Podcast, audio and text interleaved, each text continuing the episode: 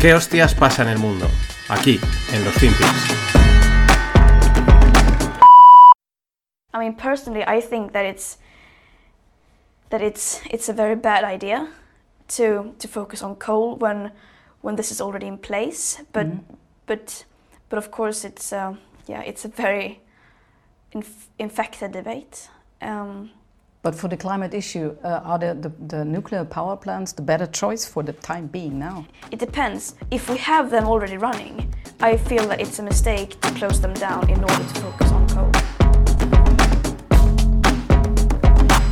Hola, no financieros, vamos con otro FinPix. Y aquí tenéis a nuestra querida amiga Greta Thunberg, Vinagreta Thunberg. Hoy, en, hoy muy poco angry, normalmente suele ser más angry, un discurso más agresivo. Hoy está más relajada, más tranquila. Esto es una entrevista en la televisión alemana. Si veis el vídeo, tenéis el enlace en la newsletter, pues hay un momento que le quitan el plano corto y se le ve entera y yo juraría que ella va en pijama. Juraría que es un pijama o muy parecido, ¿no? O da la sensación de, de ser un pijama. Ya sabemos que de esta estética siempre se cuidan, pero no acabo de entender la, la razón, ¿no? Quizás ya le están empezando a quitar el- esa imagen que, que le, han cargado, ¿no? De, de- estar ahí cabreada y, renegando. Y ahí, pues, un más soft, ¿no? Pues el un tejido más suave, tal, el pijamita, y que cercana, una niña, etcétera, ¿no? En fin, el lío que lleva la pobre, pues es de esperar, ¿no? Porque en la entrevista está diciendo que es un error cerrar las centrales nucleares y focalizarse en el carbón. Eh, no he buscado, pero seguro que hace un año o dos estaría diciendo que muertas las centrales nucleares. La verdad es que esto que dice, pues eh, es de mucho sentido y más en la situación en la que estamos.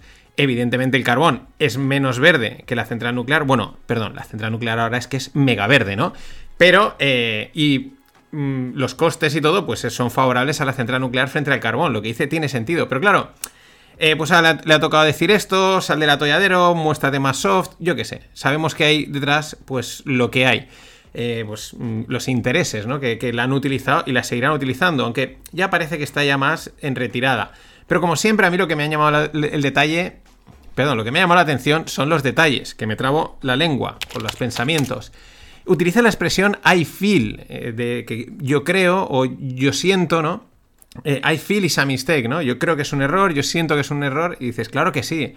Decisiones y opiniones de calado, como son estas relativas a la energía, basadas en las emociones y no en los datos o en, la racionalidad, que es lo que hace falta en este caso, porque es el mundo de la política y de los mensajes de las emociones, no, no importa los datos, lo que importa es el I feel. Pero luego otro detallito, y quizás te has dado cuenta, dice, It's an infected debate, es un, un debate infectado. Ahora puedes reírte tranquilamente porque, claro, mm, Greta asegura que es que, claro, que es que ya está trabado, ¿no? Que se ha ensuciado el debate sobre el ESG, este- el carbón y tal, ¿no? Lo que no sé si sabe eh, quién es parte de, de esa infección, de generar esa infección, no lo sé. Eh, igual no hay que mirar muy lejos, querida Greta. En fin, nuestra amiga Vinagreta pues está ya en fase de pena nostalgia. Está ya, pues eso, yo creo que ya le están amoldando el personaje, sacándola poco a poco, sale así en un, ya en un modo ma- menos angry y, vamos, retirándola. Pero parece, ella ha hecho ya su trabajo, lógicamente, pero parece que aún nos dará buenos momentos, como, como este, por ejemplo, que tiene, su miguita. En fin, vamos con temas energéticos. Y ya que estamos con Greta, entrevistada en un canal alemán, pues uno de esos datos que ponen de relieve los insentidos de esta situación que vivimos, o quizás siempre se dan, pero ahora pues salen a la luz, también ayudados por redes sociales y tal. Alemania está importando carbón de Sudáfrica cuando hace un año le a este país, o sea, Alemania a Sudáfrica, le dio 810 millones a cambio de que Sudáfrica no usase el carbón. Esto es, mm, pues bueno, eh, de esto sin sentido. O sea, o quizás ya se estaban preparando ya le estaban diciendo, no, no, yo te pago para que me reserves el, el carbón. Yo qué sé, mm, para las movidas conspiranoicas, para este tipo de historias, no, es que es todo un plan, etcétera. En fin, sin sentidos todos los que queramos. Europa, el dato es también importante, Europa actualmente importa el 10% del carbón total mundial. Es una auténtica barbaridad. La verdad que es una economía importante. Y vamos con el puzzle geoenergético, que sigue ahí encajándose, siguen las piezas moviéndose y, y encajándose. Un representante de la Casa Blanca, al ser preguntado si Arabia Saudí se estaba alineando con Rusia en el tema de Ucrania, respondía que a la vista de la decisión que han tomado en la OPEC, sí que se han alineado los saudíes con Rusia. ¿Cuál es la decisión que ha tomado la OPEC? Es del pasado miércoles, cuando se reunieron, y acordaron reducir la producción en 2 millones de barriles diarios a partir de noviembre. Esta decisión, pues en Occidente, por lo menos por lo que han dicho, luego igual dicen es lo que nos esperamos, lo que nos interesa, pero lo que han dicho de cara de puerta de afuera es que no les ha gustado, de ahí estas declaraciones.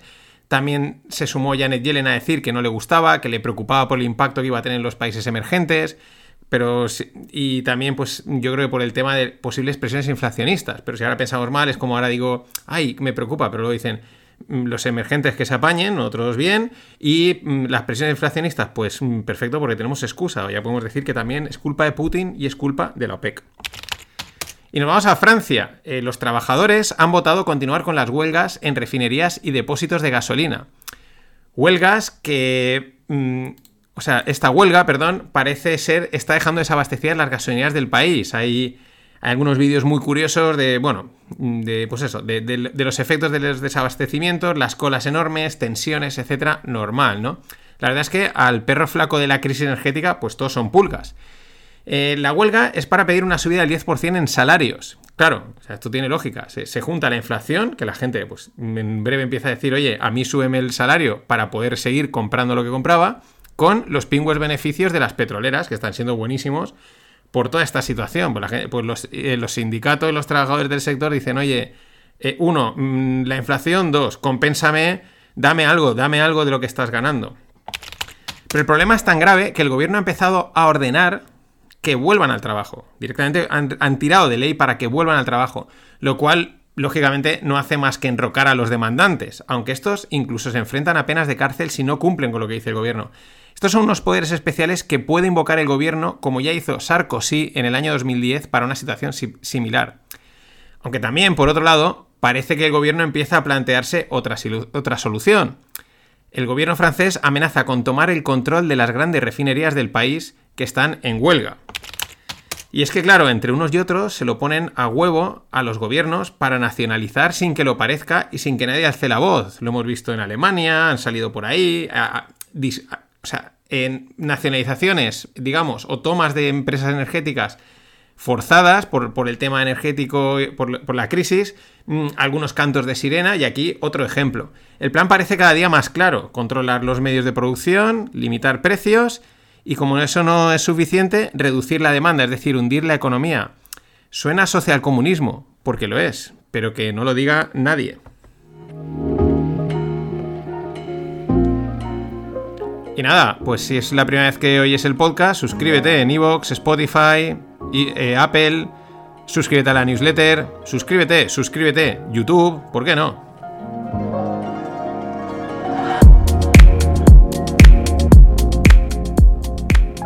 Se me ha pasado ahí un poquito el volumen. Vamos, voy a continuar un poco con una palabra que eh, mencioné en el podcast de ayer, la bola de demolición. El dólar, ¿no? Es el, apodo que muchos empiezan a usar para, la divisa, para la divisa por excelencia en el mundo, el dólar americano. Mm, si la bola de demolición es el dólar, pues el cable del que cuelga la bola de demolición podríamos decir que son los tipos de interés.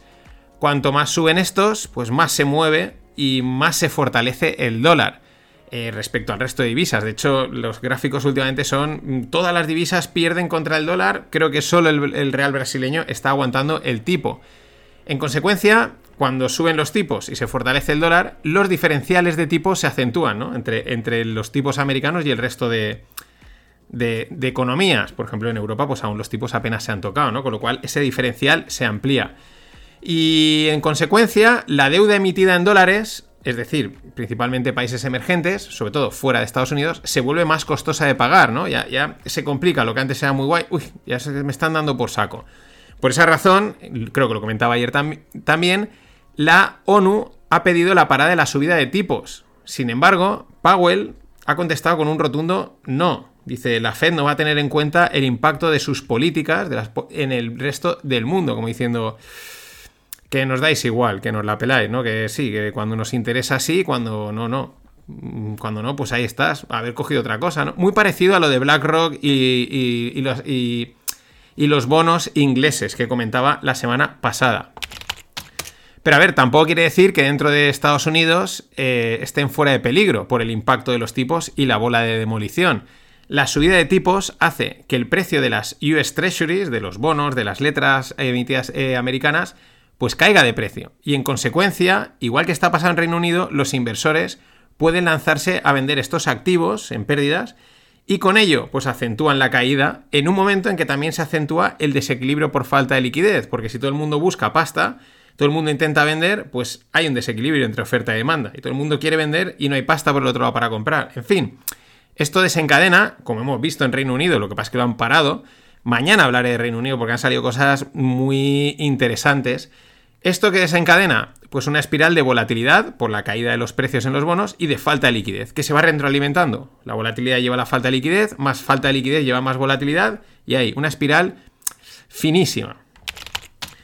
Lagarde, desde Europa, afirma que las, que las conversaciones sobre el quantitative tightening, es decir, la retirada de estímulos, han empezado y continuarán. O sea, muy atrás, Europa siempre muy atrás, Reino Unido ya lo ha hecho, Estados Unidos ya lo ha hecho.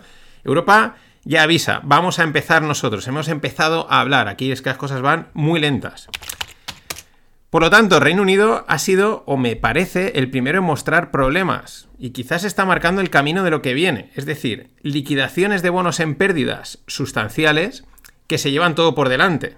Por lo que hemos dicho, suben los tipos, el bono cae de precio, y los que tienen esos bonos en cartera, pues de repente ven pérdidas, ¿no? Y entonces empiezan a venderlos. Y esa espiral que hemos comentado y se llevan todo por delante, especialmente aquellos que invierten en este tipo de instrumentos, instrumentos que se consideran seguros. Sobre todo son fondos de pensiones y similares. Los fondos de pensiones, lo he dicho, son unas bolas de pasta enormes, o sea, masivas. Son grandes masas de dinero que de repente tienen que liquidar mm, rápidamente. Es demasiado dinero. Veía una noticia de un fondo eh, danés con pérdidas en el primer cuatrimestre de un 30 y pico por cien. Un fondo de pensiones. hay que pensar, el que mete el dinero en un fondo de pensiones, salvo que sea un fondo de renta variable, pero en general lo que busca es seguridad para su dinero y un crecimiento estable porque es un fondo de pensiones. Estamos hablando de un fondo que está asumiendo pérdidas de un 36%, una auténtica barbaridad. La paradoja de todo esto es que la bola de demolición llamada dólar no hace sino demostrar su fortaleza y reinado. O sea, va como destruyendo, pero al mismo momento demuestra, aquí estoy yo, me necesitáis, soy no me podéis sustituir, el sistema es muy complejo, esto lo explicaba en el último podcast del club, el sistema es tan complejo, tan imbricado todo, que cuanto más complejo y más difícil se hace, más necesitas el dólar. El dólar no está muerto. Si quieres ampliar este un hilo sobre el dólar que ha escrito con Coda, pues entras en la newsletter y ahí tienes el enlace. Y bueno, pues ACDC sacó un álbum que llevaba la mítica canción Hard as a Rock. Sin embargo, la canción que da nombre al disco se llama Ball Breaker. Creo que tenemos banda sonora para el dólar. Disfrutadlo. Hasta mañana.